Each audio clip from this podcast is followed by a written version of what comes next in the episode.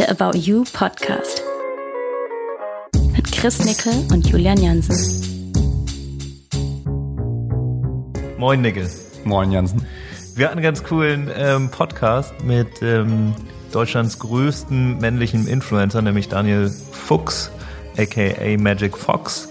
Ja, äh, richtiger Selfmade Man, der ähm, neben dem Brand, was wir zusammen mit ihm hochgezogen haben, echt noch einige andere Unternehmungen hat. Ähm, da hat er uns ähm, so einen Einblick gegeben, was das alles ist, auch wo er herkommt, äh, was er vorher gemacht hat. Ähm, und ja, super smarter Typ, ne? Ja, Mega business-driven. ja, und echt äh, äh, ja, ganz schöne Arbeitsmaschine. Äh, hat er auch so ein bisschen seine Tools und Techniken so erzählt, was er da nutzt. Ähm, Sind ein bisschen auf unsere Influencer-Aktivitäten zu sprechen gekommen, bisschen KPIs durchgesprochen, äh, eine mögliche In-house AY Influencer Agency debattiert. ja, ich glaube, äh, ja, ist äh, ganz spannend geworden. Hört mal rein. Sag mal, Daniel, ähm, was beschäftigt dich zurzeit am meisten? Zurzeit, ja, boah, eine Menge, also jeden Tag viel. Äh, Die allgemeine Situation Corona ist, äh, würde ich sagen, für jeden, jeden nicht einfach und äh, aber es ist nicht so, dass ich da jeden Tag dran hänge und sage, alles scheiße, alles scheiße, weil grundsätzlich ist ja immer der die Herangehensweise das Beste aus jeder Situation machen und ähm, Deswegen ist es nicht so, dass ich jetzt in einer dicken Depression hänge, weil ich nicht raus kann oder weil ich nicht feiern gehe. Ich habe mich lustigerweise letztes Mal noch mit meinem besten Kumpel, der neben mir sitzt, also jetzt nicht mehr, aber darüber unterhalten, so, ey, was ist äh, durch Corona eigentlich für dich anders geworden? Und der so guckt mich so an, meint er, boah, eigentlich gar nichts. so, weißt du, nach dem Büro nach Hause. Wir sind jetzt auch nicht so, das ist, glaube ich, ein bisschen anders hier bei uns als bei euch so in Berlin oder Hamburg, so größeren Städten, wo du abends dann echt noch mit Freunden essen gehst und so. Ich meine, wir hängen hier immer ewig im Büro, gehen dann zum Sport und dann gehe ich nach Hause. Also das Einzige, was mir theoretisch gerade fehlt, ist das Gym, wenn bin ich ganz ehrlich. Also sonst bin ich abends zu Hause und dann gehe ich schlafen, morgens wieder ins Büro und dann guckt er mich an und meint, so, schon traurig, oder? Ich so, ja, irgendwo. Also ist, ist nicht so nicht, nicht so anders wie sonst, muss ich ganz ehrlich sagen. Und ähm, ja, du, sonst beschäftigen mich, ich habe jetzt, wie gesagt, wir haben jetzt eine neue äh, Brand mit Dan Fox gelauncht, das war eine Menge Arbeit und war unheimlich spannend. Äh, dann noch eine andere Marke, die Daniel Mason Schmuckmarke habe ich noch gelauncht. Das war alles viel Arbeit, viel im Kopf gehabt, aber ähm, macht ja auch echt Spaß und ist, ist auf jeden Fall immer ein Riesen, ja, ein Riesen äh, Meilenstein, wenn man es geschafft hat und das Ganze online ist und geil ankommt und ja, das ist cool. Wie, wie arbeitest du da? Wie ist dann so dein Business? Hast du dann so zehn Bälle in der Luft oder arbeitest du dann so Prioritäten ab? Wie organisierst du dich? Ja, ist interessant. Also da ähm, da finde ich mich, ich würde sagen, nicht immer neu, aber ich gucke mir auch von anderen was ab. Ich habe zum Beispiel jetzt hier einen Kumpel, mit dem ich ja auch Daniel Mason gegründet habe, das ist der Dennis Eitekin, der Bundesliga-Schiedsrichter. Und der gibt halt unheimlich viele Seminare in Sachen Selbstorganisation, wie arbeitet man oder dieses, äh, wie heißt dieses Buch, Get Things Done oder irgendwie sowas, dieses, weißt du da, dieses bekannte Ding. Und in diesem Kurs war er jetzt auch und erzählt mir dann immer, wie er es macht und und er, ich merke auch bei ihm, dass er sie jeden Tag wieder so ein bisschen neu erfindet. Er kauft sich dann diesen, diesen, dieses iPad, dieses neue Ding, Remarkable, und schreibt da jetzt immer alles auf. Und ich so, und ist das richtig geil? Das ist mega geil. Ich so, ich frag dich in Was zwei ist Wochen das? noch. Was ist Remarkable? Äh, Remarkable ist so ein Ding wie ein iPad, da kannst du drauf malen. Das ist wie ein, wie ein Notizbuch, ne? Aber es fühlt sich echt an wie Papier und da schreibt er halt jeden Tag seine Sachen ab, zu jedem Thema, so Brainstorming-mäßig und sowas. Und da versucht er sich gerade so ein bisschen mit zu organisieren. Dann halt unheimlich viel mit Asana. Ich meine, das kennt ihr bestimmt auch. Ne, da arbeiten wir halt in jedem verschiedenen Projekt, haben wir einen Asana-Task etc. für jeden. Und so, ich arbeite einfach unheimlich viel mit dem Kalender. Also mein Kalender ist immer sehr gut gepflegt. Das ist das Erste, was ich morgens aufmache und das Letzte, was ich zumache quasi. Und sonst ist es so, ähm, also Kalender ist bei mir wirklich das A und O. Das ist bei mir zum Beispiel immer, ich habe zwei Monitore, links ist immer E-Mail offen und Kalender offen. So, das sind die beiden Dinge, die offen sind. Heutzutage ist ja der Input, das heißt, der Dennis hatte mir immer gesagt, du musst gucken, wo du deine Tasks herbekommst. Was heißt, wo bekommst du deine Aufgaben her? Und das ist ja viel größer geworden als früher. Früher war es ja eigentlich nur E-Mail quasi und Telefonate vielleicht. Jetzt ist es noch WhatsApp, jetzt ist es Insta Direct Message, jetzt ist es hier, jetzt ist es jenes. Und das ist ja so viel geworden, dass man ja erstmal so kanalisieren muss, wo kommen deine Tasks her, die noch irgendwie priorisieren muss, nach dem Motto, wenn eine Insta Direct Message kommt, hat die nicht so viel Prio wie beispielsweise eine Mail oder ein Asana-Task. Und deswegen ist es so bei mir, ich versuche echt ziemlich viel strukturiert zu arbeiten. Oder sagen wir so, sehr strukturiert zu arbeiten. Und das ist bei mir Kalender, E-Mail, so das ist die Sache. Und ich habe hier, ich kann es euch mal zeigen, für die anderen erkläre ich jetzt hier mein, äh, mein kleines Notizblöckchen hier liegen. Oh, ganz analog. Und da streiche ich normal noch durch und ich habe es immer mal papierlos probiert, aber ich brauche das Ding trotzdem. Und auch Post-its. Da bin ich auch. Das sind die ganz wichtigen. Das merke ich aber auch bei uns, auch, auch im Büro. Es benutzen immer mehr Leute wirklich ein, ein, ein Buch, wo sie Sachen reinschreiben äh, und, und, und, und Listen abarbeiten und so weiter. Ich habe auch schon mal mit dem Gedanken gespielt. Ich habe auch schon überlegt, mit dem iPad hier auf, aufzuschlagen, aber dann bin ich äh, im, im Büro der, der mit dem iPad und äh, Nickel probiert, Nickels große Challenge ist, seinen kompletten Alltag mit einer Apple Watch und einem iPad zu gestalten. Also, dass er gar nichts anderes mehr braucht. kein iPhone mehr. Das ist, äh, Ja. Ich glaube, man's nicht mehr. es geht. Ne? Also ich habe mir das Ja, Ding ja aufgeholt vor boah, zwei, drei Wochen erst, muss ich ganz ehrlich sagen. So ein iPad Pro. Aber äh, aus Designgründen. Also wir machen halt diese Schmuckdesigns da drin. Und dann habe ich aber auch mal ausprobiert hier GoodNotes und sowas, ne? Und da mal so ein bisschen da so reingeschrieben mit, äh, ist halt geil, ne? Also du schreibst da drin halt wie auf Papier, hab diese Paper-like-Folie geholt und es ist, fühlt sich mega an. So, dann habe ich aber jetzt wieder, dann habe ich mein Büchlein hier neben mir liegen, habe ich meinen Kalender, meine E-Mails, meine Post-its und habe das iPad. So, jetzt sind wir schon ein bisschen redundant, ne? Ist ja kacke. Wo schreibe ich denn jetzt die wichtigen Sachen hin? Ist halt so eine Sache, ne? Also ja, das stimmt. Es braucht dann noch das finde- eine Tool, wo alles drin ist. Und es gibt keinen goldenen Weg. Also früher, damals, als ich nach dem Studium angefangen habe zu arbeiten, mein Chef so, ne, boah, pa Paperlos, du musst papierlos, es liegt nichts am Tisch und hier alles. Ich so, ja, okay. Dann habe ich alles da drin gemacht und dann Arbeitskollegen gesehen habe, die, die Zettelwirtschaft. Aber jeder muss für sich einfach den Weg finden, wie du es schaffst, glaube ich. Es gibt keinen goldenen Weg, glaube ich, so ist es. Und Post-its auf, auf das iPad kleben. Du, bin ich auch dabei, ne? Also ich hatte Zeiten, da hing mein ganzer Mac voll mit Post-its überall, ne? Und die wurden Ja, voll. da hinten geworfen. Aber was, was du gerade gesagt hast, das stimmt. So diese, die Orga über, über WhatsApp und Co., über Messenger. Ne? Also wir haben so teilweise habe ich Projekte mit Leuten, die ausschließlich über WhatsApp laufen. Boah, das zieht richtig.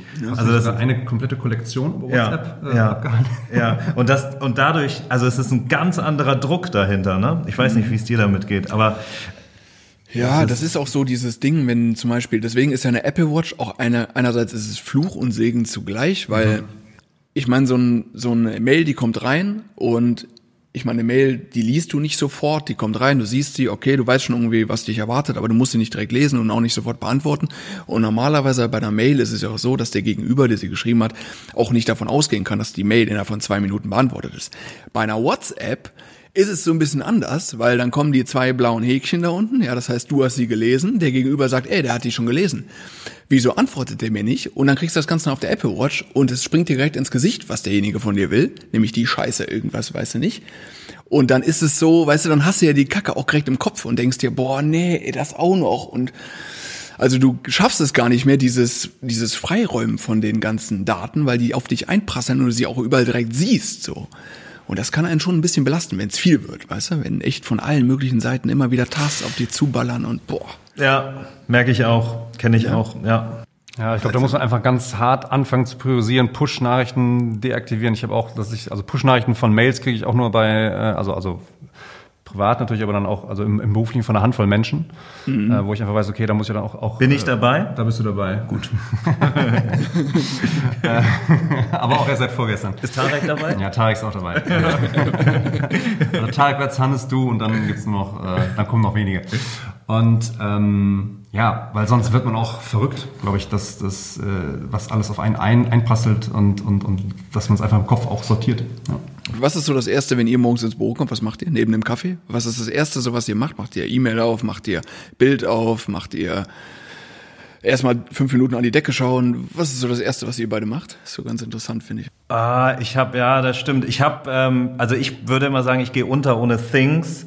Ähm, das ist auch so eine Orga-App letztlich, wie wo einfach To-Dos drin stehen und Hab die sortiere ich, genau, und die, die sortiere ich mir zurecht. Ähm, und dann geht's auch leider Gottes echt ganz schön schnell in den ersten, in den ersten Termin.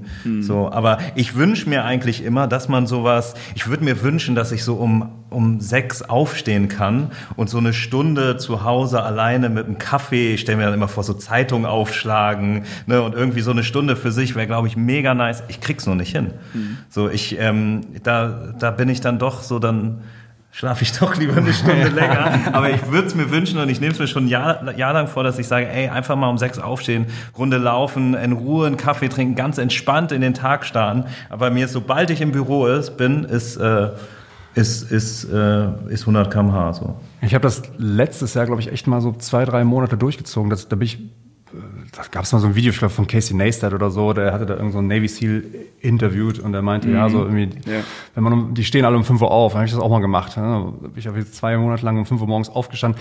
Das war natürlich schon ganz cool, dass du einfach aufstehst, du ballerst einfach zwei, drei Stunden lang Mails raus und wenn alle anderen aufwachen, haben die schon gleich, wissen die schon gleich, was los ist sozusagen. Und, und du hast dann schon so den, den, den ersten äh, Kram quasi weg, weggeräumt.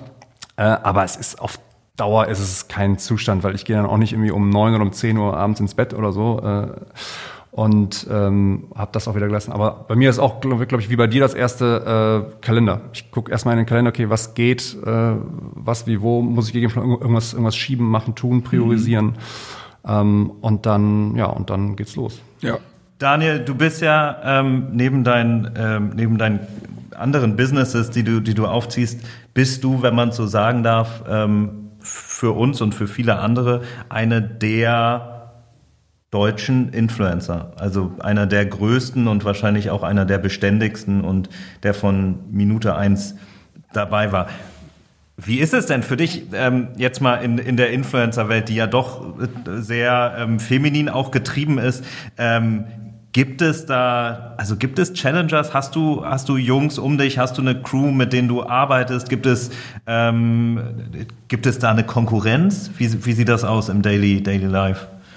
Mhm, also es ist ja so, dass wir uns das Büro hier mit zu viert teilen quasi. Ne? Also wir sind, äh, jeder führt sein eigenes Business und wir haben auch noch eine Modemarke zusammen und wir haben das ja vor, lass mich nie lügen, 2015 angefangen. Ne? Also jeder seinen eigenen Kanal quasi. Sandro kam ein bisschen später dazu.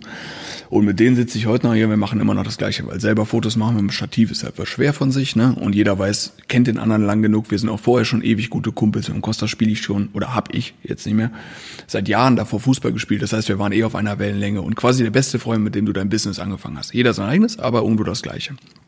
So, und zu der Zeit damals, muss man ja ganz ehrlich sagen, da gab es ja den Begriff Influencer noch gar nicht. Das war ja auch ganz geil. Webstars. Instagram-Account gab es sogar. Instagram gab es ja noch nicht mal so wirklich. Das war ja nur eine Fotoplattform. Du hast ja keine Stories gehabt. Das hat sich ja, ne? Es gab ja nur quasi, du konntest ein Foto hochladen und darüber musstest du dich irgendwie ausdrücken. Das war Instagram. Quadratisches ne? Foto. genau, richtig. Quadratisches Foto. Korrekt. und ähm, ja, und wenn, wenn man sieht, wie sich das die letzten Jahre entwickelt hat, ist natürlich krass. Und ich würde sagen, Konkurrenz nicht. Also ganz ehrlich, ich bin auch nicht der Konkurrenztyp, dass ich jemandem anderen was erstmal missgönne, wo ich sage, oh, das hätte ich auch gerne oder was auch immer. Ich glaube, das sollte man allgemein nicht machen, egal bei was, dass man immer, egal wem, jemandem das gönnt, was er hat. Und dass man sich auf sich selbst äh, konzentriert. Und des Weiteren, das, das mit der Konkurrenz, das ist so in dem Thema, ich glaube, dass ich in den letzten Jahren auch so meinen Weg gefunden habe, wie ich es mache, war immer ja nicht gleich mache, aber mich in meinen meinem Weg verbessere und aber trotzdem mir treu bleibe.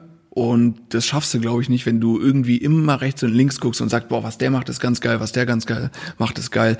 Das mache ich vielleicht auch, sondern mach dein Ding so, wie du es glaubst, das ist richtig ist. Und wenn es gut ist, ist es gut, wenn nicht, dann nicht.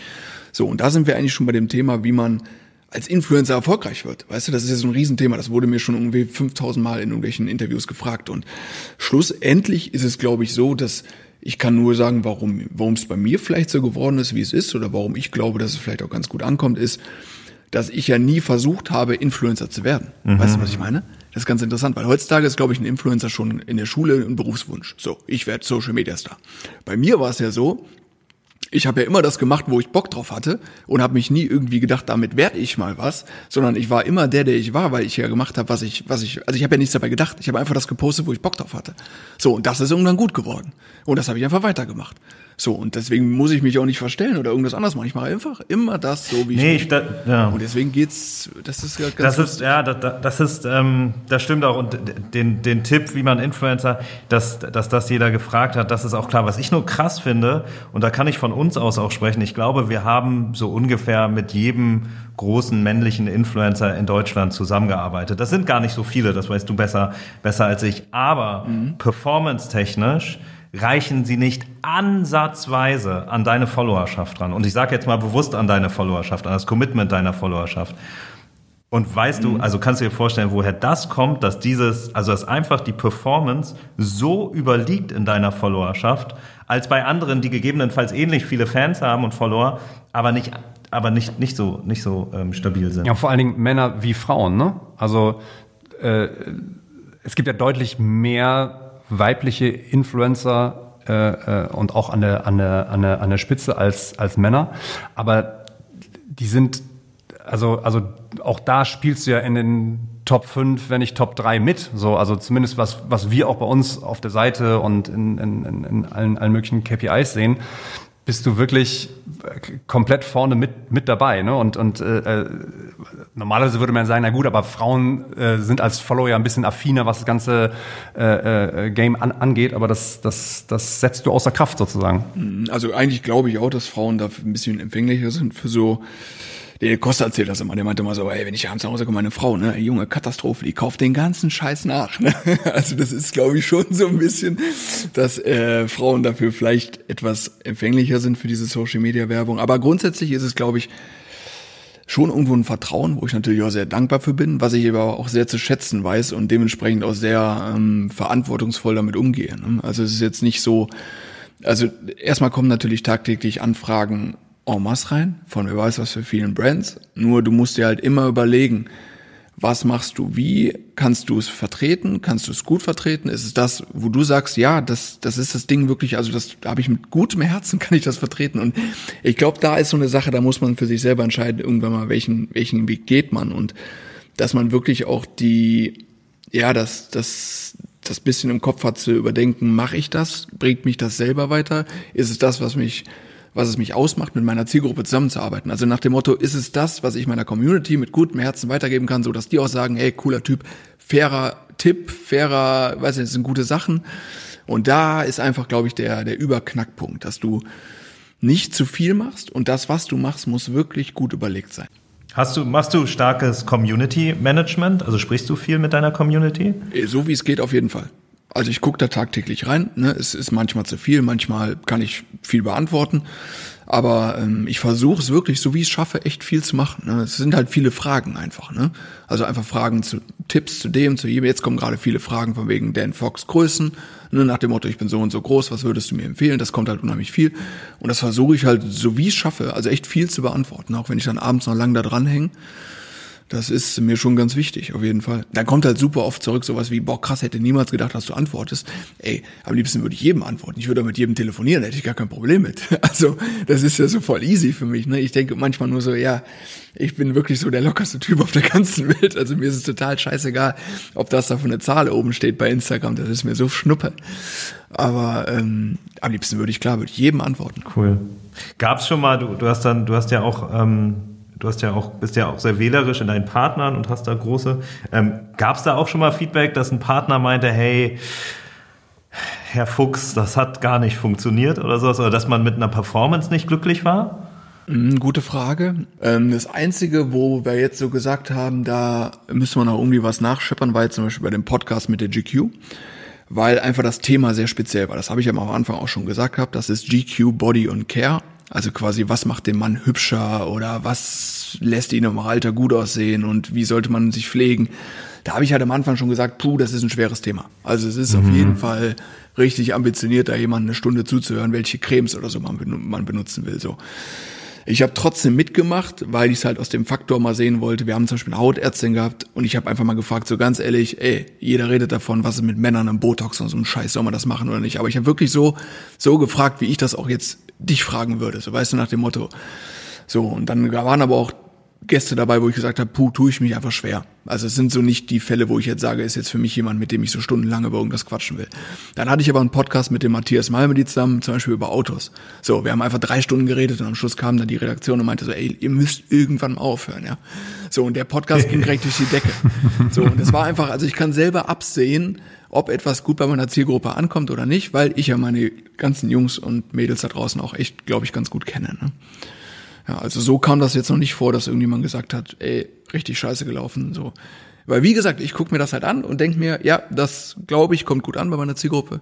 Ob es dann schlussendlich kaufen, abonnieren, was auch immer, oder sich angucken oder nicht, ist komplett deren selbst überlassen. Aber ich glaube, dass ich selber gut entscheiden kann oder auch abwägen kann, kann ich ein Produkt oder eine Sache gut vorstellen oder nicht. Ja, kenne ich, äh, aber es ist äh, total interessant, habe ich, habe ich auch ähm, jetzt so im Verlauf auch von, von Kollektion und, und Kooperation gemerkt, wenn ich so nicht wusste, okay, ist das gut, funktioniert das, funktioniert das nicht, habe ich mich auch manchmal selber gefragt, so, würde ich das anziehen, so, fände ich das cool? Auch wenn ich jetzt nicht maßgeblich Zielgruppe, aber du hast schon mal so ein, du hast schon mal so eine, so eine Fixe, ne? Du hast Voll, schon mal, voll. Du hast schon mal etwas, an was du dich orientieren kannst und immer so ein Gefühl. Und bis jetzt hat das auch nicht, ähm, hat das, das auch immer funktioniert. Ähm, das stimmt. Ja, dein Influencer-Tum hat sich natürlich dann weiter und weiter aufgebaut. So meine Historie ähm, haben wir viele, viele Shootings gemeinsam gemacht, viele Outfit-Shootings. Ich glaube, wir haben knapp über, über 80 Outfits mit dir ähm, gerade auf der Seite. Im Gegensatz, glaube ich, auch, aber auch zu vielen anderen Influencern auch, also hast du sehr viel selber gemacht, ne? Ähm, also oft machen wir ja die kompletten Shootings und alle Outfit-Shootings mit den Inf Influencern äh, produzieren wir. Und ja, hast ja eben auch schon gesagt, ne? du hast äh, eigenes Studio und so weiter und machst selber deine Fotos, weil du halt deinen Stil oder mit, mit, mit deinen Kumpel zusammen, ich glaube, das, ähm, das ist auch nicht so, so oft. Ja, ich habe halt auch Fotografie als, als großes Hobby für mich entdeckt, muss ich ganz ehrlich sagen. Also das ist, macht mir, also am liebsten würde ich sogar selber nur fotografieren, ohne dass ich da, weil ich kann mich ja schlecht selber fotografieren, ne, was das ist blöde. Aber ähm, Hast du eine Lieblingskamera? ja, ich habe eine, eine 1DX Mark III, das ist so mein Highlight. Das ist eher noch was so Nice. von der Technik, was älter ist, nicht spiegellos und so, aber ist halt so, auf das Ding verlasse ich mich äh, sowas von 110 Prozent und es fällt nie, es ist immer top und mein guter Rucksack, der liegt hier neben mir und ist immer dabei. aber wir machen echt alles selber und es macht auch tierischen Spaß und vor allen Dingen weißt du halt auch, ähm, auch in Drucksituationen, weil in dem ganzen Social Media Kram muss ja manchmal auch unheimlich viel schnell, schnell passieren. Ne? Und trotzdem weißt du dann, wenn der Costa von mir ein Foto macht, weiß er schon, wie ich es ungefähr auch gut finde schlussendlich und das ist halt unheimlich viel wert, weißt du, dass du einfach dich auf den anderen hinter der Kamera verlassen kannst und das ist jetzt mittlerweile eingespielt nach pff, fünf Jahren, die Scheiße da. Ne?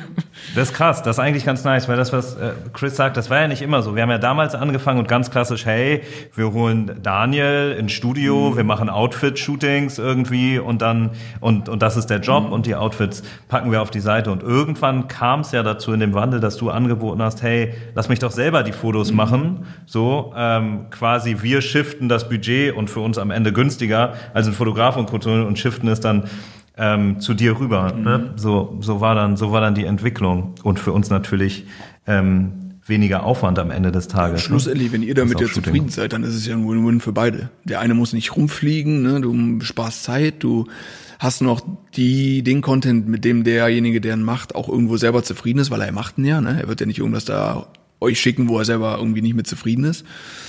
Und ist vielleicht auch was authentischer manchmal als als irgendwelcher Studio-Content, weil ich finde es immer auch cool, sowas im, weiß ich nicht, ich habe immer vor Augen so, damit hat die ganze Sache ja auch irgendwo angefangen, wenn du so ein Paparazzi-Foto von David Beckham sieht, wo er irgendwo, weißt du, aus dem Hotel rausgeht oder sowas. Das sieht manchmal so dermaßen geil aus, und wenn ich das, die Klamotten wahrscheinlich irgendwo in einem Studioshoot sehen würde, würde ich sie nicht so geil finden, weil ich will sie ja echt so sehen, wie es in Wirklichkeit auch irgendwo vielleicht aussehen könnte. Ne? Und diese ganzen Paparazzi-Fotos von David Beckham sind so die Sachen, die, glaube ich, eine ganze, ganze, ganze äh, Szene geprägt haben irgendwo. Zumindest mich sehr. Voll, definitiv. Definitiv und ähm, und das sieht man bei uns auch, ne? Wir nehmen ja auch die, die Fotos und machen entsprechende Performance-Marketing damit, gehen, gehen mit Ads raus. Ähm, und man sieht sofort, wenn man mit diesem Paparazzi-Look, wenn man damit irgendwo auf ähm, Facebook, Insta und Co. in die Ads geht, du hast einfach stärkere Impressions als jetzt das klassische, als das klassische schöne Editorial-Bild oder, oder sowas. Ne? Halt- Ja, es ist halt so dieses, dieses, dieses nicht, nicht perfekte halt, ne? Ja, was so voll. den, den Moment einfangt und, äh, und natürlich wird es irgendwie ret- retuschiert, aber äh, es ist halt in dem Sinne dann nicht, nicht fake. Was ja. halt, was halt mega interessant war, war zum Beispiel mit der Schmuckmarke, die wir jetzt gemacht haben, da haben wir auch echt einen guten Launch hingelegt und es hat auch, wir hatten auch mega Feedback und dann haben wir aber irgendwann gesagt, pass auf, wenn wir das Ding zum Wachsen bringen wollen, dann müssen wir halt irgendwann mal der Marc zum Beispiel, mit dem ich das mache, ich meine Marc und Dennis und der Marc kommt halt aus einer ganz anderen, er ist Entwickler, ne? also er kommt aus einer ganz anderen Schiene und ist halt auch in diesem ganzen Facebook-Ad-Thema und so voll mit drin. Und er sagt halt immer nur so, ey, du musst eigentlich mal fragen hier Julian und so, wie die das bei About You machen, weil die sind ja die Überkings in dem Thema und es gibt keine krasseren als About You. Und ich so, ja, die sind schon nicht ohne, aber das kostet halt auch eine Menge, ne? Erstmal Arbeit, Leute und Geld, ne? Aber die machen das schon echt gut. Und er so, ja, komm, wir probieren das auch mal aus und machen das jetzt mal. Und er meinte halt einfach, das ist so viel Arbeit, dieses ganze Ads äh, schalten, wenn du es halt so gut machen willst, was er für einen Anspruch hat, dass wir gesagt haben, wir geben es mal ab an eine Agentur und probieren es mal über drei Monate aus. Und Mit welcher Agentur arbeitet wir ihr? haben da jetzt Avon Media mal ausprobiert. Ähm, das, die ist in Berlin und derjenige, der das macht, der war selber mal Influencer, glaube ich, früher. Und so hat sich das erstmal nicht äh, schlecht angehört und wir haben auch einen Vertrag abgeschlossen, der heißt, wenn es nicht äh, das Dreifache von unserem Einsatz ist, kriegen wir unser Geld zurück. Also von daher habe ich einfach gesagt, Daumen nach oben, probieren Smart, sehr gut. probieren wir. Machen wir mal. So, äh, und jetzt hängt der Marc eigentlich den ganzen Tag mit denen im Call und fragt, warum dies, warum das, weil der Marc halt so krasse Ansprüche an das hat und es aktuell noch nicht so performt, wie wir es uns vielleicht vorgestellt haben. Ne? Ähm, aber es ist halt super interessant zu sehen, weil es mal eine komplett andere Schiene ist. Und jetzt, worauf ich hinaus wollte, das war eigentlich nur die Einleitung, kommt das Interessanteste. Jetzt haben wir gesagt, jetzt kam der Marker nur, ey, sollen wir nicht mal Influencer buchen? Und ich so, was? ich so, was willst du? und er meinte, lass doch mal überlegen und hier und das. Und ich mache jetzt mal so einen Influencer-DB-Account. So, das ist ja irgendwie so eine Plattform, wo du, wo du Influencer raussuchen kannst. Und ich so, ja, komm, why not? Dann haben wir mit denen einen Call gehabt. Ja, und dann, dann war das so krass, weil wir danach noch so eine Stunde alleine telefoniert haben und gesagt, ey, wie schwer ist es denn bitte, Influencer zu finden, weil du schlussendlich nach so einer dummen Plattform, die dir da irgendwas empfiehlt, da kannst du gar nicht nachgehen. Da kamen Sachen, die wohl eine Empfehlung von der Plattform waren, wo ich gesagt hätte, im Leben nicht. Es wird niemals laufen, Ja. niemals. So, und daher ist halt die Frage an euch, da meinte der Markt dann auch wieder, wie macht, weil ihr hattet ja mal zum Beispiel unheimlich viele. Ihr hattet ja mal unheimlich viele Idols. Ich glaube, das waren mal, boah, schieß mich tot, du kannst es bestimmt Ja. sagen, 100 oder 100, so? ja. Ja, ne? ja, Plus, ja. minus, irgendwie sowas, keine Ahnung. Und jetzt habt ihr auch drastisch mal reduziert wieder, ne? ihr habt da wieder runtergefahren. Und wie geht ihr denn daran und sagt, äh, sitzt da jemand und sucht den ganzen Tag, guckt sich mal Fotos an, guckt sich Stories an, habt ihr vielleicht eine Agentur, habt ihr eine Plattform, ihr macht ja unheimlich viel Inhouse, was ich ja mega finde. Wie macht ihr das? Ja, aber ja, wir machen es wirklich alles, alles in-house. Also wir hatten, genau, wir haben damals die Idols ja tierisch skaliert, wie du gerade schon gesagt hast, so auf 100, 150 Leute. Und dann haben wir irgendwann gemerkt, okay, neben diesem ganzen Idol, neben der ganzen Idol-Systematik, also Shootings, Postings und Co., gibt es ja auch noch das ganze Hall-Thema. Also wirklich performance-basiertes ähm, äh, Influencer-Arbeiten. Und daraufhin haben wir dann die Idols wieder runtergedampft, wirklich auf die stärksten, auf die Branding-technischen, mit denen wir rausgehen, die wir on-site spielen wollen, weil wir gewisse Namen oder die auch Reichweite haben, zu denen wollten wir uns gar nicht so stark committen, als dass sie komplett in unserer Marke aufgehen, weil sie vielleicht nicht ganz zu unserer Marke passen. Und haben dann dieses zweite Lager ähm, Hall-Marketing und ähm, äh, damit aufgemacht. Ja, und das, also das ist natürlich auch eine grundlegend andere Zusammenarbeit. Ne? Also bei den Idols, das, das, das sind ja doch wirklich schon, wir machen Shooting einen kompletten Tag, hängen wir miteinander ab, man lernt sich kennen, man macht auch andere Projekte miteinander. Und bei den Halls war es das, was, wo wir am Anfang gesagt haben, genau das wollen wir eigentlich nicht machen. Am Anfang, als das ganze Thema auch noch kleiner war, dass wir nur posten. Und ähm, aber das ist natürlich viel einfacher und viel besser skalierbar und und funktioniert auch mega. Ne? Und äh, so haben wir gesagt, okay, dann machen wir jetzt beides. Wir haben einmal diese intensiven Kooperationen, die wir haben mit einer Handvoll aus, ausgewählter Leute und halt die Halls. Und bei den Halls ist es, also wir haben natürlich ein internes Tool aufgebaut, relativ schnell, weil wir gemerkt haben, also auch mit InfluencerDB, Hype Auditor zusammengearbeitet. Ähm, aber genau was du sagst, die die Daten, die man da bekommt, sind äh, also es ist mäßig, damit wirklich eine gute Interpretation hinzubekommen, weil es ist natürlich klar, die, weil die alle, diese ganzen Tools wollen ja nicht abhängig sein von Instagram und so weiter. Das heißt, die greifen eigentlich nur öffentliche Daten ab. Äh, äh, also, also äh, irgendwelche Followerzahlen, äh, Anzahl der Kommentare, Anzahl der Likes, so. Und das ist natürlich, das kann man nicht pauschalisieren. Das ist halt eben nicht wie im Performance Marketing, dass du da eine Kennzahl hast und die gilt dann, weil, also, bei, ähm, keine Ahnung, bei männlichen Influencern sind Likes halt mehr wert als bei weiblichen. Bei Jungen sind sie weniger wert, weil die Jungen, äh, die, die, die 13, 14, 15-Jährigen klicken einfach alles auf Like. Das ist so wie, ich habe es gesehen, während ähm, bei Älteren das äh, noch, noch viel mehr wert ist sozusagen. Was wir also machen, ist, wir gucken uns vor allen Dingen halt gerade bei Instagram, wir gucken uns Storyviews an. Also wir, wir, wir reden ja auch immer mit den Influencern. Das heißt, wir haben nicht, nicht eine Automatisierung, dass jetzt da irgendwie eine Million Influencer in unserem Tool sind, sondern wir geben die wirklich da ein und dann holen wir uns von denen auch einmal äh, äh, andere Insights ab, dass wir sagen, okay, wie viel Views haben denn so die Stories äh, im, im, im Schnitt in den letzten 30 Tagen und können darauf dann zum Beispiel viel mehr Rückschlüsse ziehen. Und wenn wir dann Kampagnen fahren, also sagen, wir machen Social Hall, ähm, dann können wir das natürlich messen. Wir wissen ja, okay, wir geben Voucher mit, wir wissen, wie oft ist dieser Voucher eingelöst worden, wir geben äh, äh, Swipe-Up-Links mit UTM-Parametern, also wir, wir messen dann quasi, okay, wenn die Leute von der Seite kommen, wo haben sie hingeklickt, was was haben sie gekauft. Äh, dann stellen wir Sachen fest wie, okay, die Leute kaufen, äh, äh also je nachdem, wer es ist, aber manchmal kaufen die zu 90 Prozent gar nicht das, was gezeigt ja. worden ist, sondern ja. ganz andere Sachen. So, und äh, äh, ne, was wiederum Rückschlüsse für uns bedeutet, okay, das heißt, wir müssen gucken, welche Sachen sind on stock und welche sind nicht on stock. Und also das, und das ist auch wieder ein Thema, was sich gefühlt alle drei, vier, fünf Monate ändert. Also es ist also Sachen, die wir im Januar quasi in das Tool reingebaut haben, müssen wir jetzt schon wieder äh, äh, komplett anders angehen, weil wir einfach sehen, okay, es, es, das, das Game ändert sich. Dann kommt TikTok hinzu. Wie machen wir es damit? Ne? Das ist wieder was ganz anderes. So, dann auf einmal, ja, okay, die Leute klicken gar nicht auf diese Swipe-Ups. Die, die sehen das und wechseln dann zum Teil das Gerät, zum Teil aber einfach auch gehen in Google, googeln einfach About You, gehen drauf, so und dann schon ist das irgendwie verschwunden. Ne? Und ähm, also da haben wir natürlich schon so unsere äh, Tricks und so weiter, vor allen Dingen halt mit Gutscheincodes, dass wir tracken können, okay, woher kommt der, kommt der, äh, der Mensch wirklich, aber ähm, ja, es ist ein sehr undurchsichtiges Game, finde ich, was vor allen Dingen dann auch für viele eine riesen Eintrittsbarriere ist, ne? dass, dass viele Firmen einfach gar nicht sagen, ach, das gucke ich mir gar nicht so genau an, ich gebe lieber einfach ein bisschen was aus, ich gucke, ach, der hat eine Million Follower und äh, kann, dann, dann wird das schon was wert sein. So. Ja, dieses Trial and Error Game, ne? Weil dann hast du irgendwie, dann hast du, dann machst du mit 100 Influencern Hall irgendwie, und dann siehst du relativ schnell, bei einer macht irgendwie 200k Umsatz in 24 Stunden. Der andere, der genauso viele Fans hat, macht irgendwie 2000k Umsatz, äh, 2000k, äh, macht 2k irgendwie Umsatz in 24 Stunden, ne? wo man so denkt, so, why? Irgendwie die Story Views waren noch relativ ähnlich mhm. und so, aber dann wieder, ne, wieder zurückzukommen auf die Wertigkeit mhm. der, der Follower, so. Und das wird alles bei uns in einem System hinterlegt und, ähm, cool. und, äh, und getrackt. Die Influencer tricksen zum Teil natürlich auch. Ne? Dann, dann, dann wissen sie ganz genau, okay, jetzt geht's irgendwie um, keine Ahnung, also wir machen ja auch manchmal Langzeitverträge, dass wir sagen, hier ein halbes Jahr oder ein Jahr, ne? weil wir einfach wissen, es läuft. Dann geht der, geht der Vertrag zu Ende, dann auf einmal macht man dann doppelt so viel Umsatz und dann sehen wir auch, nee, die haben den Gutscheincode noch ein bisschen woanders verteilt und so, also da muss man auch ein bisschen aufpassen, ähm, äh, äh, dass, äh, dass das dann auch wirklich dann valide Zahlen sind.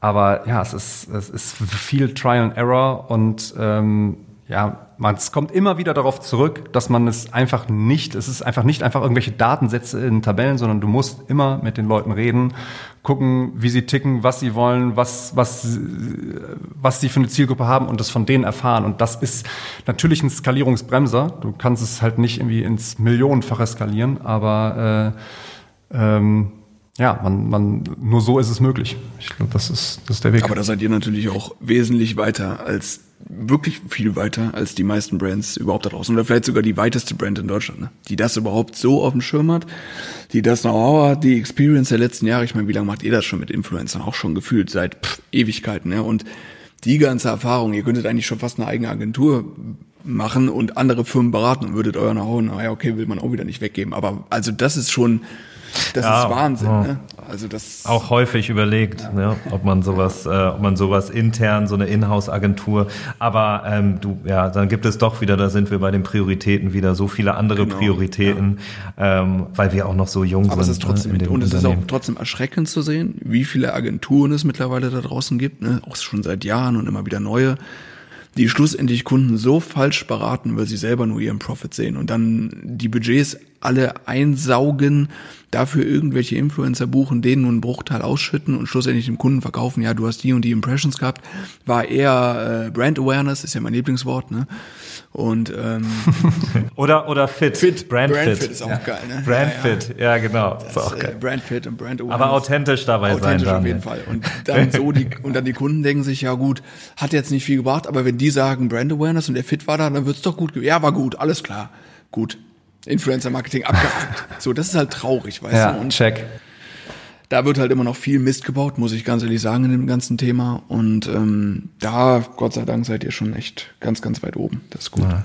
Aber da leben wir auch echt in der Bubble, ne? Das ist wirklich, auch wenn man mal, man ist dann ja mal, man, wir haben mal bei so ein, zwei Seminaren mal gesprochen oder hier bei, bei OMR oder sowas gemacht, dann die Rückfragen, die kommen, also da merkt man, dass die Leute, auch was das Influencer-Marketing im Allgemeinen angeht, ähm, noch gar nicht wirklich geblickt haben, was das für ein Channel ist und wie dieser Channel funktioniert. Ja. Das ist noch dass es zum Marketingmix gehört, ganz klar, und sich etabliert hat. Aber wie man den bedient und wie man den handelt, ähm, noch ein, noch ein großes Fragezeichen bei vielen. Total, ist. total. Sag mal, wir haben ja, wir haben damals dann ja, um mal in die, in die Chronologie zurückzukommen, ähm, haben wir, haben wir gemeinsam eine Kollektion gestartet mit dir. Mhm. Ähm, äh, Daniel Fox X About You. Ähm, und ich kann mich noch gut an die, an die ersten Termine erinnern, wo du immer ganz klar meintest, ah, aber so nicht mehr als 15, maximal 20 Teile, so das müssen ganz ausgewählte, mhm. ganz ausgewählte Pieces. Also es war dir wahnsinnig wichtig, dass es nicht viele Teile sind. Ähm, woran lag's? Ja, du, das ist, äh, das war auch, auch beispielsweise mit dem Schmuck jetzt auch das gleiche Thema. Es ist halt so, dass wenn du sowas machst und mit deinem eigenen Gesicht ja dann irgendwo auch vertrittst, dann müssen es ja schon deine Teile sein. Ne? Und ich habe ja jetzt auch nicht 70 Teile, die ich alle perfekt finde oder alle mega finde oder sage, die würde ich sagen, das sind Essentials, wo ich sage, die, die, die sollte man auf jeden Fall haben, sondern es sind ja immer, ich meine, ganz ehrlich, jeder hat zu Hause seine Lieblingsschwarze Jeans, jeder hat zu Hause sein Lieblingshoodie, sein Lieblingspulli. So, und diese Lieblingsteile, die wollte ich dann irgendwie mit euch zusammen umsetzen, wo ich sage, hey, ein cooles Basic-T-Shirt, das braucht man auch nicht nur zweimal im Schrank, sondern auch drei oder viermal. Aber wenn man eins hat, dann kauft man auch immer das gleiche, weil das ist sein Lieblingst-T-Shirt so. Und das waren so meine Herzenspieces, wo ich gesagt habe, komm, lass uns die zusammen machen, lass uns das probieren. Das sind sie dann schlussendlich auch geworden. Das waren echt geile auch, äh, Teile, auch mit den Flannels zum Beispiel. Das waren mega Dinger. Ne? Und so war es, nice, ja. war es jetzt mit dem Schmuck auch. Wir haben nur minimal, wir haben 15 Teile, mehr haben wir nicht geschafft, wo wir sagen, das sind die Teile, die sind mega. Aber auch nicht mehr. Nicht, dass man dann sagt, so rein. Ach, 15 Teile im Schmuck habt ihr, Teile, habt mehr ihr haben wir nicht gemacht. ist, Okay. Also natürlich war man dann auch irgendwann, dass man sagt, man ist so umsatzgetrieben und sagt, komm, wir machen 35, die kriegen wir auch weg. Aber irgendwo ist es dann vielleicht auch fast doppelt, fast gleich. Das eine ist dann eher so nach dem Motto, ja komm, nehmen wir auch noch mit rein. Das ist halt immer so der Ansatz, wo man sich echt hinterfragen muss, was willst du? Willst du echt eine Brand schaffen, die Wert hat, die irgendwo auch, wo man sagt, boah, geile Teile, mega Dinger? Oder willst du die Brand sein, wo wo du ein bisschen was, wo du so viel machst, wo es fast Reizüberflutung ist. Natürlich, vielleicht machst du minimal mehr Umsatz, aber ist es das, ist, ist es cooler dann? So, und deswegen muss man immer diesen Spagat wohl überlegen und auch echt äh, ganz gemeistert. Ja, den verstehe ich. Den verstehe ich auch. Also bei, ich glaube, bei dem Schmuck ähm, ähm, ist es noch mal ein bisschen was anderes, weil da macht ihr ja Direct to Customer Ja. gerade Ja. ausschließlich. Ja. Ne? Ähm, TBD, ob ihr vielleicht auch mal den Weg in unser ähm, äh, zu About You findet mit dem mit dem Schmuck. Aber ähm, da macht ihr Direct to Customer. Ich glaube, da ist es fein, auch wenn man ein kleineres Sortiment hat, weil dann dann sieht man es auf einen Blick. Da steht man in keiner Konkurrenz. Bei uns war es halt irgendwann so. Auf About You haben wir gesehen. Okay, die, Dan, die Daniel Fox X About You Kollektion, die hat so starke Kohorten, also starke Umsätze, mega starke Retouren, also sehr geringe Retouren, starke Wiederkäufe etc. Das muss irgendwie größer gemacht werden. Wir brauchen mehr Artikel. Dann nämlich, wenn du zwischen 1500 anderen Brands bei uns stehst, so bist du natürlich dankbar über jeden Artikel, weil die, weil die Customer kaufen ja über Kategorieseiten. Die gehen ja nicht auf Daniel Fox und shoppen dann, sondern die gucken nach Jeans und entweder ist da die eine Daniel Fox Jeans mit drin oder die zehn Daniel Fox Jeans. Ne? Und dann dementsprechend.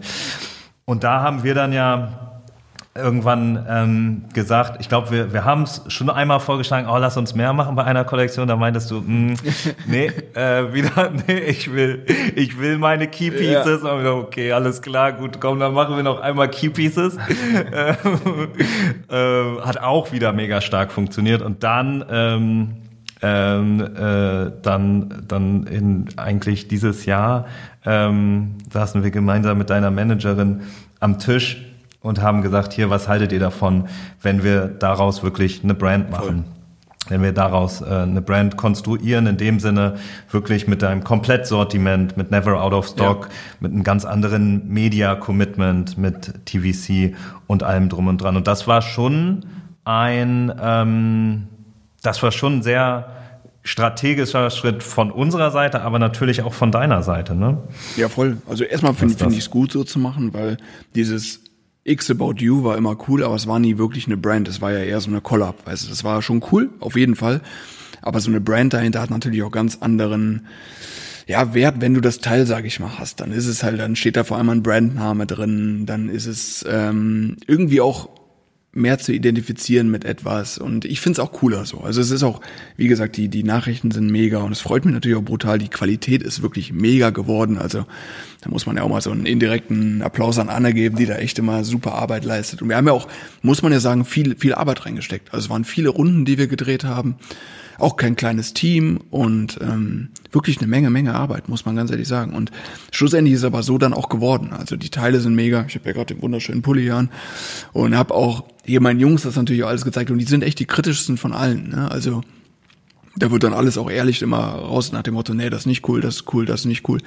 Und die haben auch gesagt, huh, diesmal ist aber echt stark geworden so, ne? Und haben mal, was kostet denn sowas? Und wenn man das macht und also die fanden es auch alle richtig, richtig geil. Also echt gut geworden. Ja, richtig gut. Aber auf jeden Fall äh, Tarek meint auch irgendwann im Soft Lounge, wir haben ja immer einen Soft Lounge, ein paar Tage ja. vorher, damit dann wirklich am ja. Lounge alles noch, und Tarek hat sich im Soft Lounge noch für einen relativ hohen Betrag, ich glaube einmal die, die, die ganze Kollektion durchgekauft, was er sonst nie gemacht hat, weil er nie gefunden und meinte, Alter, das ist so ein, also es ist so on point, so die Collection. Ähm, was cool ist. Hast du den, hast du den TV-Spot schon den gesehen? Den habe ich selber sogar noch nicht gesehen. Ich werde mal drauf verlinkt und äh, ich glaube mittlerweile hat ihn jeder gesehen, nur ich selber noch nicht, weil ich irgendwie ja tagsüber halt gar kein Fernsehen gucke. Und abends ehrlich gesagt auch nicht viel, wenn ich ganz ehrlich bin. Also ich muss mich einfach jetzt mal in den nächsten Tagen zum Fernsehen gucken zwingen und zum Pro7, auch wenn dann irgendwas, einfach eine Werbung immer einschalten, weil ich muss den auch einmal live sehen, sonst geht's ja nicht. Ja, ah, ist geil. Ich habe ich hab ihn äh, am Wochenende, am Avengers Day habe ich. Äh, ah, okay. Habe okay. ich, hab ich ihn gesehen. Habe ich hab mich, hab mich richtig gefreut. Ja, weil irgendwie, ich weiß ja nicht, vielleicht ist das bei mir auch noch alte Schule, so, so Fernsehschule. Es ist schon irgendwie nochmal für ein Brand nach wie vor eine andere Awareness, finde ich, wenn man im TV mhm. läuft mit etwas. Irgendwas ist es, irgendein Brandstempel, den ich selber noch nicht ganz raffe, aber irgendein Brandstempel im Kopf ist es noch, dass ja, jetzt ist es ja eine richtige Brand. Mhm. So. Ja, also TVs. Ja, ich glaube, weil es einfach für viele un unerreichbar scheint, auch wenn das gar nicht ist, vor allen Dingen, da es ja immer mehr Spartensender und so weiter gibt, also ab, wo wir jetzt nicht gelaufen sind, aber ähm, ja, und es hat sich auch, es hat sich auch äh, äh, gezeigt, dass es sich lohnt. Ne? Also wir haben jetzt, äh, also du, Daniel, kennst ja auch die Zahlen, aber wir haben jetzt in den ersten, ich glaube, in den ersten vier Tagen genauso viel Umsatz gemacht wie in den ersten zwei Monaten diesen Jahres. Äh, äh, also mit der X-Collection, ne? Ja, genau. Ja. Also die Skalierung hat funktioniert. Ja. Und ich finde trotzdem haben wir uns das bewahrt, was, was dir von Anfang an so wichtig Voll. war, dass es halt eben, dass das Herzblut in diesen Voll. Teilen ist. Und natürlich gibt es dann äh, NOS-Teile, die dann äh, von Saison zu Saison äh, eher geringfügig geändert werden oder neue Farbwege kommen. Aber du hast ja trotzdem Key Pieces und, und, mhm. und einfach Teile, die wirklich komplett für dich sprechen und, und äh, ja, das ist immer noch da. Und man muss auch mal fairerweise sagen, ich glaube, wir hatten richtig also wir hatten kein cooles Launch-Start. Waren wir nicht? Wir waren doch nach, nach äh, Black Friday. Oh, wir waren oder? eine Woche nach Black Friday an einem Freitagabend. So, da eigentlich, ist, wo äh, alles abbricht. Ja, so. Ich habe auch schon Kopfschmerzen gehabt, wenn ich ehrlich bin. Also. Ja, ey, bei uns sieht man ja auch, eine nach Black Friday die Woche rauscht alles runter. Also wirklich, also logischerweise. Ja. So, aber also crazy. Dafür, da zeigt sich halt wieder so, dass wirklich Dinge, die eine Geschichte haben, die eine Wertigkeit haben, die ein Brand mit sich tragen, so, das funktioniert nach wie vor und das funktioniert auch auch sale-los. Ne? Wir haben ja. in, die, in die Lücke reingeschlagen. Alle haben gedacht, okay, jetzt rauscht alles runter, wir machen mal keine Werbung und da haben wir... Ja, es war genau gewollt. Ja, Absolute Strategie. Geplant, geplant, von langer Hand. Da kam nicht Corona dazwischen. Daniel, was ist, ähm, du machst, du hast vorhin schon gesagt, du hast viele Wellen, du hast mit dem Schmuck, ähm, mit deinen Brands, die du hast, du hast ja auch noch eine, eine, ähm, eine so eine Basic-Brand mit, de, genau, mit deinen Jungs genau. hochgezogen. Ähm, was ist so das Big Picture bei dir?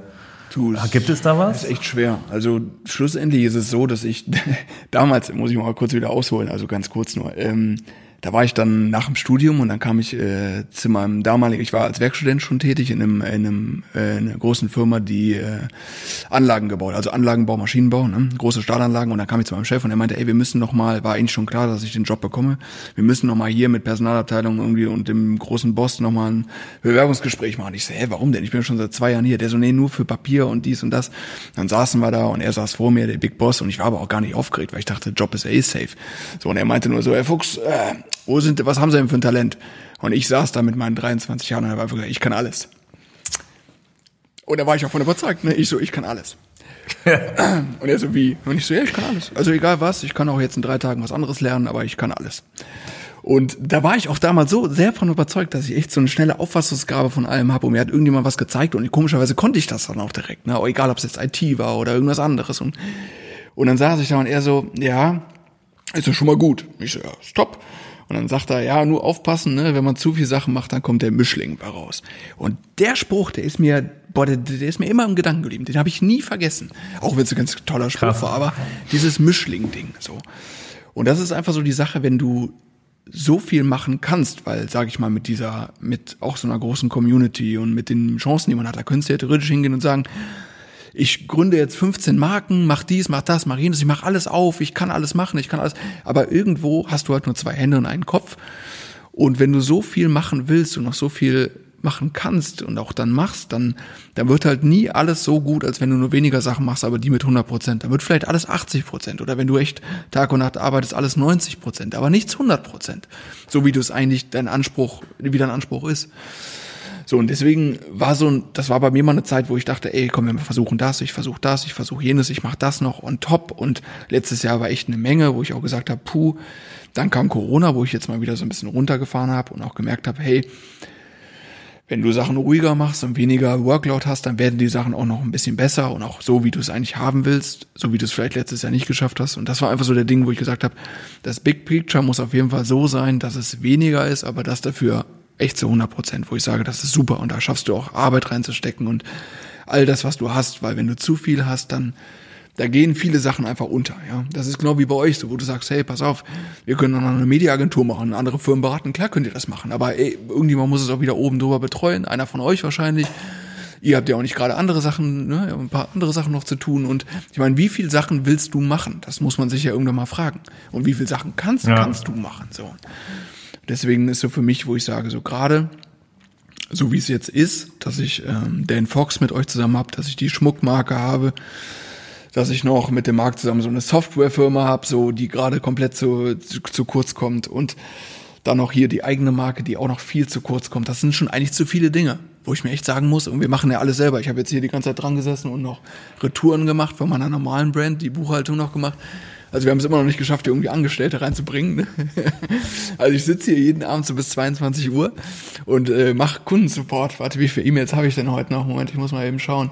Also gerade sind's ähm, Oh, siehst du, ich habe heute schon welche gemacht. Gerade sind es drei neue, also von vorhin. Die muss ich gleich noch beantworten. Also wir machen, der Marc macht zum Beispiel Kundensupport für Danny Mason. Das sind also Dinge, da weiß ich, das ist nicht optimal, weil du, du hast ja andere Potenziale, die besser sind und andere Sachen, wo du, wenn du die Zeit in andere Sachen stecken würdest, würdest du ja erfolgreicher sein ne? oder besser sein. Nur das sind so Dinge, die muss man, glaube ich, erstmal lernen. Und auch gerade als junges Unternehmen, kleines Unternehmen, Ein-Mann-Unternehmen manchmal, musst du ja auch erstmal ja, irgendwo den Mut haben zu sagen, pass auf, ich stelle mir jetzt Leute an, ich mache das größer, um vielleicht auch erstmal deinen dein, dein Umsatz, deinen Gewinn zu schmälern, um zu teilen und zu sagen, vielleicht, aber schlussendlich langfristig gesehen wird's besser. Das musst du ja, das ist ja ein Prozess. Ne? Und ich meine, wenn man sieht, Total. wenn man sieht, wie groß ihr geworden seid in den letzten Jahren und wie ihr expandiert, wie viele Leute ihr für, dann, dann sieht man auch, was man dafür braucht, wie viele Leute. Und schlussendlich könntet ihr wahrscheinlich jeden Tag weiterhin zehn Leute, jeden Tag neue zehn Leute, neue, neue Leute einstellen, wo ihr sagt, ja, die brauchen wir eigentlich auch, ne? Also, Ja, das ist. Also wenn man die Leute findet, ne? weil das ist ja das A und O. Das so, ist du genau, brauchst das ja die ja. guten Leute Genau. und die guten Leute, die auch ihren Job machen, indem sie gut sind. Ne? Ich glaube, das ist das A und O.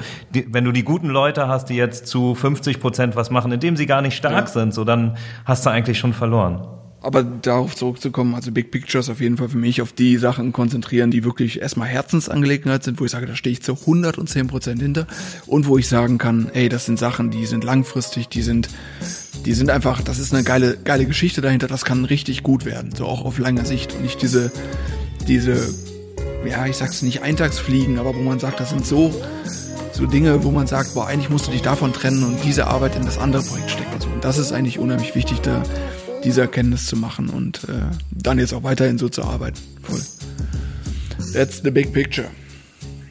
Cool, sprichst mir aus dem Herzen. Ja, sehr cool. Sehr, sehr gut. Das war ein schönes Schlusswort eigentlich.